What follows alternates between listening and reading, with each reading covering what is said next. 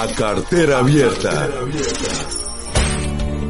A Cartera Abierta es un podcast para todos los que quieren darle un giro a sus finanzas, tomar el control de su dinero, saber cómo, dónde, cuándo gastar y hacerlo con un enfoque claro.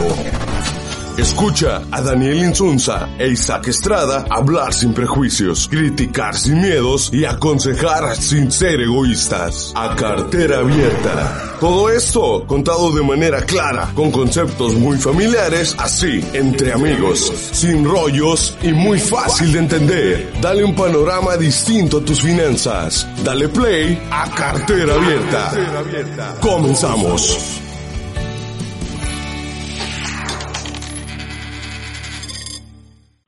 Tal? ¿Qué tal? Los saluda Daniel Insunza. Bienvenidos al episodio número 12 de su podcast A Cartera Abierta. Estamos aquí ya como de costumbre y es un hábito ah, por llamada a distancia, grabando este episodio en el cual vamos a tocar un tema muy interesante. Isaac, ¿cómo te encuentras el día de hoy? ¿Qué onda, Daniel? Me encuentro excelente, gracias a Dios, aquí en la en, el, en la cuarentena, en el aislamiento. ¿Y tú cómo te encuentras? Bien, pues igual aquí eh, tomando tu sana distancia y, y pues... Oye, yo creo que a, como estamos ahorita de que de que hay, de que no podemos hacer las actividades que normalmente hacemos, casi casi nos dan ganas de sacar un, un episodio diario, ¿no? Sí, sí, deberíamos hacer eso, no creo que nos escuche mucha gente, pero de perdida nos vamos a divertir. De perdida para entretenernos entre nosotros. Así es. Pues el tema que vamos a abordar el día de hoy es, es una noticia reciente que, que se dio y que tiene que ver con la extinción de fideicomisos públicos y fue anunciada pues hace un par de semanas, ¿no? Por, por el presidente de la República y pues es un tema que llama bastante la atención, Isaac, porque se habla de unas sumas de dinero muy fuertes y son noticias que a veces no entendemos o que o que ni nos pasa por la mente, ¿no? ¿Qué, qué es eso? Eh, hay incluso se generan fake news de que puede ocasionar problemas legales para el país y cuestiones de este tipo, pero la realidad es que hace mucha hace falta mucha información para poder entender qué es un fideicomiso y por qué se están dando estas decisiones. Sí, así es. Ajá, sí, Daniel, eh, así es, tienes tienes mucha razón y Aquí me gustaría a mí aclarar un punto, no somos o no estamos buscando hacer campaña política por ningún lado, ni para ninguno de los partidos, ni para el gobierno, ni para la, la famosa oposición que le dicen ahora. No se trata de eso, sino que son temas que como sociedad nos interesan, son temas económicos, financieros que como, que como sociedad nos interesa y la gente que tiene acceso a esta información se beneficia de que nosotros no lo sepamos, ¿no? Ahorita nos vamos a dar cuenta conforme vayamos desarrollando este tema, porque cada quien ya sacará su, su propia conclusión, por qué no habrán querido nunca tocar este tema y por qué hasta ahora se está tocando, ¿no? El tema de, de los fideicomisos públicos. Pero sí, lo más, lo, lo principal ahorita, lo más interesante es empezar con la parte de qué es un fideicomiso y, bueno, cómo funciona y ya después pasamos a la parte de la de la extinción de fideicomisos públicos, ¿no? Que algunos parece que que estaban esperando una noticia así para decir que nos íbamos a convertir en un país como Venezuela y pues ya sabemos todas esas noticias que que solo buscan mover la opinión pública de un lugar a otro. Así es, Isaac. Pues para no meternos en términos muy técnicos, Isaac, ¿qué te parece si lo si lo hacemos más sencillo en la explicación de qué es un fideicomiso? Eh, yo lo pudiera eh, resumir en, en que es un fondo o una cantidad económica que la deposita pues la persona interesada o en este caso la empresa o, o, institución interesada para el beneficio de un tercero, ¿no? Pero este dinero lo recibe una institución financiera o que también se conoce como fiduciaria, que en, en la mayoría de, de los casos pues son los bancos que cuentan con figuras eh, fiduciarias ¿Qué es eso? Es, es una empresa que está, eh, digamos, legalmente constituida para recibir ese tipo de operaciones y en algunos casos reportar en qué se utiliza ese recurso y, y en algunos casos se audita para corroborar que efectivamente se cumple el objetivo por el cual se está formando y en algunos muchos otros casos no, que es, es la situación real que se estaba eh, pues presentando en nuestro país. ¿no? Sí, lo que dices es, es, es bastante claro de entender, ¿no? Yo agregaría otro ejemplo como para reforzar lo que estás diciendo, en el caso particular de gobierno, es como si tú, si tú deseas eh, lograr algo o, o desarrollar ciertos proyectos, pero no tienes el tiempo para tú desarrollar realmente ese proyecto, le das un fondo a un tercero para que esa persona se encargue supuestamente de desarrollar ese proyecto con los fondos económicos o recursos también que, le, que tú le proporciones. Es decir, tú delegas en este caso, y es la función del fideicomiso en de los fideicomisos públicos, tú delegas esa cantidad de dinero o esa cantidad de recursos para que una dependencia, un tercero en este caso, se encargue de desarrollar ese proyecto que tú como gobierno tienes que hacer, ¿no? Sí, así es, Isaac. Y se habla de alrededor de 400 fideicomisos públicos a la fecha, de los cuales solo alrededor de 20 tienen esta, esta estructura orgánica o vigilancia, Isaac, de que realmente se estén empleando esos recursos para la finalidad que fueron constituidos. Así es. Esos fideicomisos. Sí, aquí aclarar un punto. En el caso de, gobierno existen dos tipos de fideicomisos, los que bien dices tú, de estructura orgánica, o para estatales también se les conoce así, y los que son de no estructura orgánica. ¿Cuál es la diferencia en este tipo de fideicomisos que son de gobierno?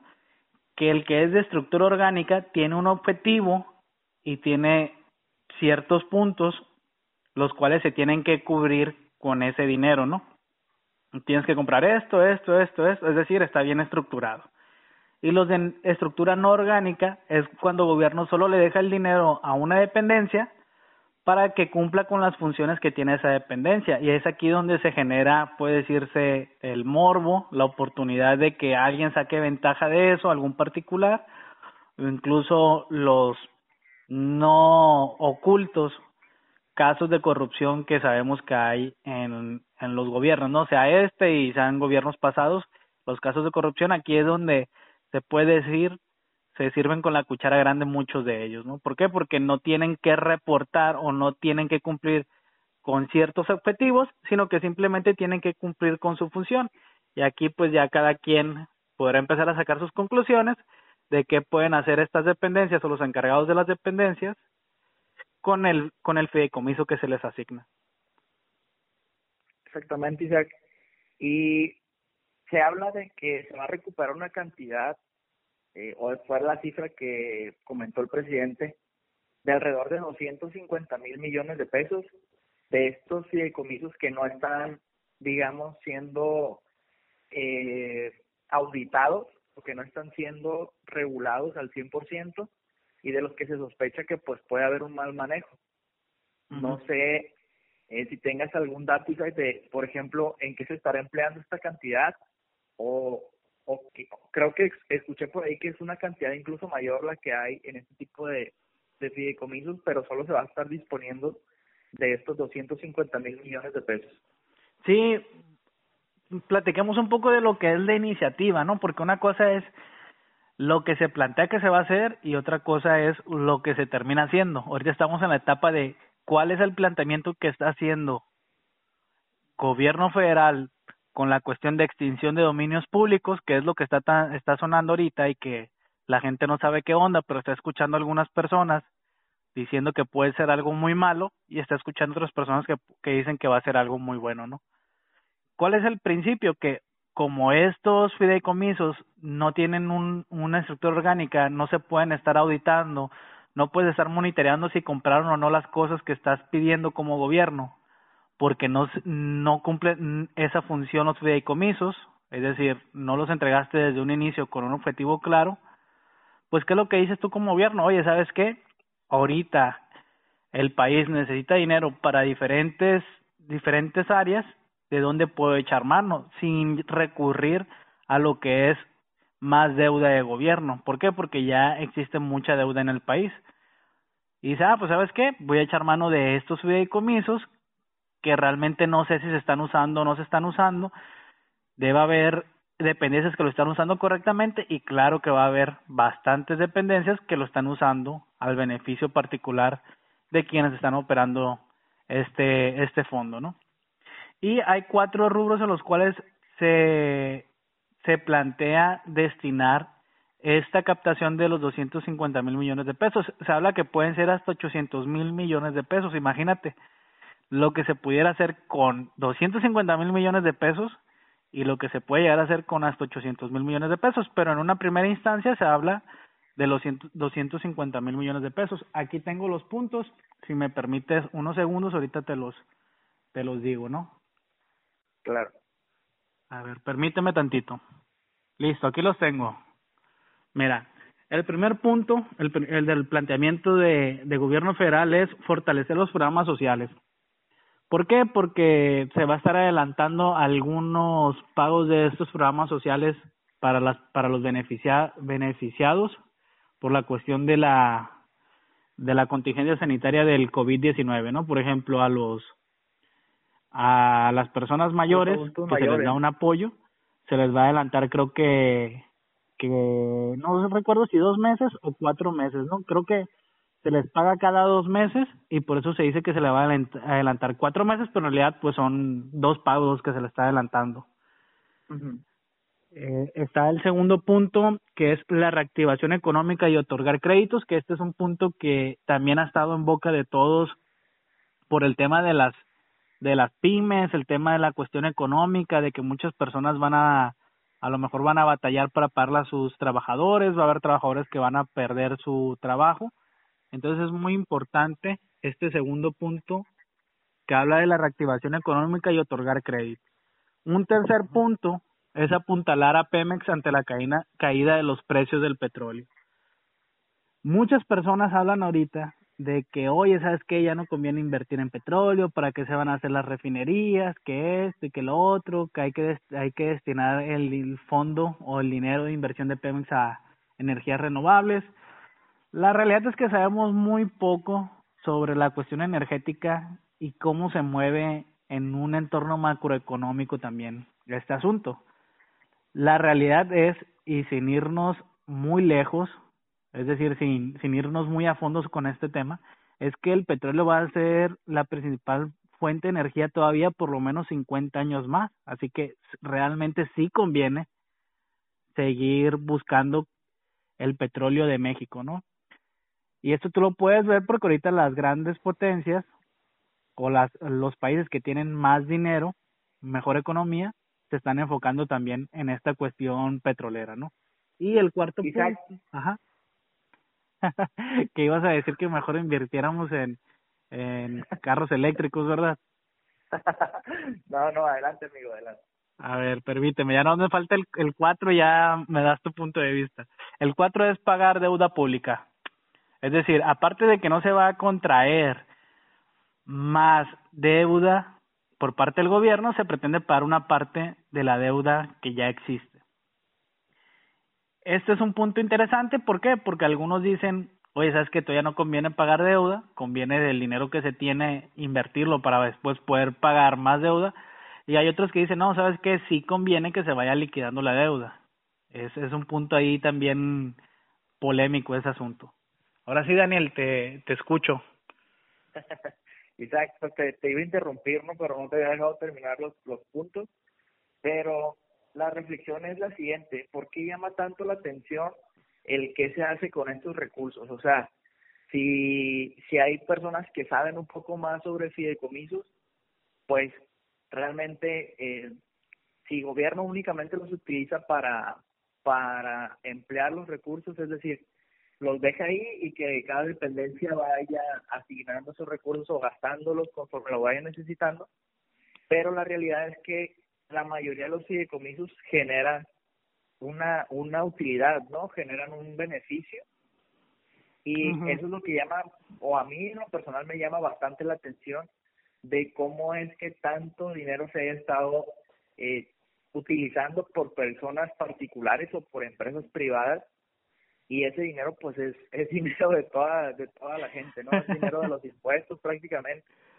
Y me pongo a pensar cuántos años tienen esos, esos recursos ahí y cuánta gente no se habrá hecho rica a partir de esa de ese uso bueno o malo que se le dio a ese recurso. Sí, de hecho, eh, esa es la finalidad de la mayoría de los fideicomisos.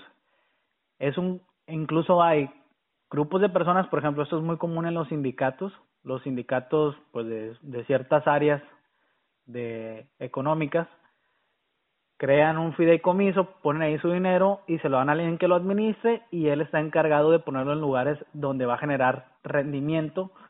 Ellos buscan que sea sin riesgo, ¿por qué? Porque es un ahorro y lo que están buscando es que se haga un revolvente, ¿no? Cada vez más grande.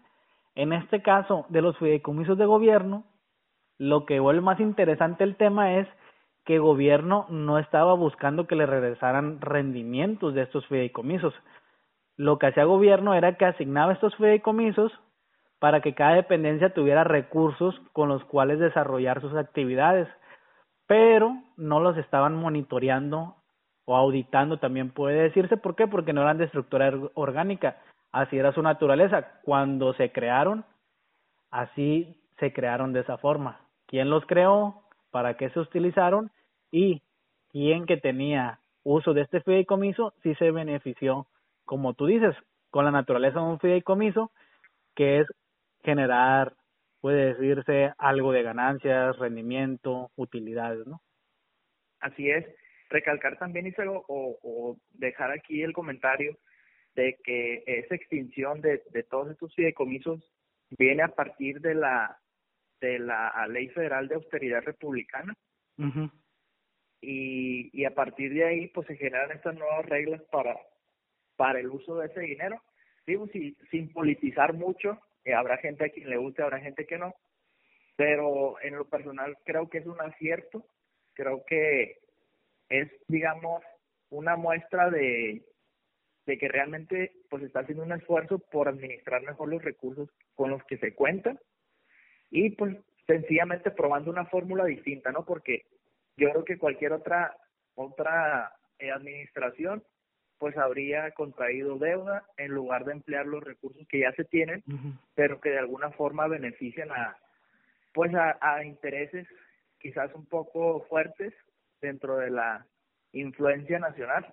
Sí, lo que lo que yo veo Daniel es que un punto muy interesante de la ley de austeridad es que buscan no tener más deuda, ¿no? O sea, ya no vamos a pedir más deuda, esa parte está bien el punto aquí que se vuelve polémico es, oye, ¿hasta qué punto podemos seguir avanzando o seguir creciendo, generando programas productivos sin tener más financiamiento?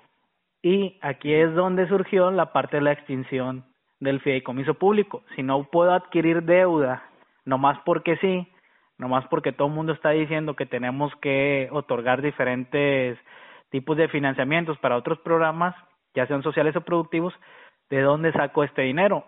En esta ocasión se, optó por estos fideicomisos de estructura no orgánica. Lo que yo creo que hace falta ver es si realmente sí se va a emplear ese dinero donde se dice y qué resultados va a tener. Porque en la teoría, creo que en muy pocas personas con intereses particulares son los que estarían en desacuerdo de que esto se haga. Pero ahora en la práctica es cuántas personas van a estar convencidos de que sí se usó de la manera en que se dijo que se usara. Ese es el reto que tienen una vez que ya se aprobó la extinción de los fideicomisos públicos de estructura no orgánica. Probar que sí se está usando y que sí está bien, está haciendo una diferencia en la economía o en la salud económica del país, vaya. Exacto. Bueno, pues creo que es un tema que había levantado mucha polémica desde hace varios años, sea, que había algunas algunas personas que estaban investigando todo este tipo de irregularidades. Y qué bueno que de una u otra manera pues ha salido también a la luz esto y que se ventile. Y como tú dices pues puede ser una buena iniciativa. Hay que ver si en la práctica se se presenta con un resultado bueno. Y, y pues ya estaremos platicando más adelante de cómo se de cómo se vivió en los hechos todo este tipo de, de decisiones que se están tomando en el gobierno federal. Así es, Daniel. Y ya para, para terminar, solo seguirles deseando muy buena salud en estos tiempos que apremia. Muy buena salud, que sigamos las, las indicaciones de, del sector salud también estatal y federal y que nos cuidemos todos, recordar que es una cuestión de responsabilidad social, primeramente en nuestro círculo cercano y después con, con las demás personas que viven en nuestra comunidad. Por eso es muy importante que nos estemos cuidando, no solo por nosotros, también por las personas que están alrededor de nosotros.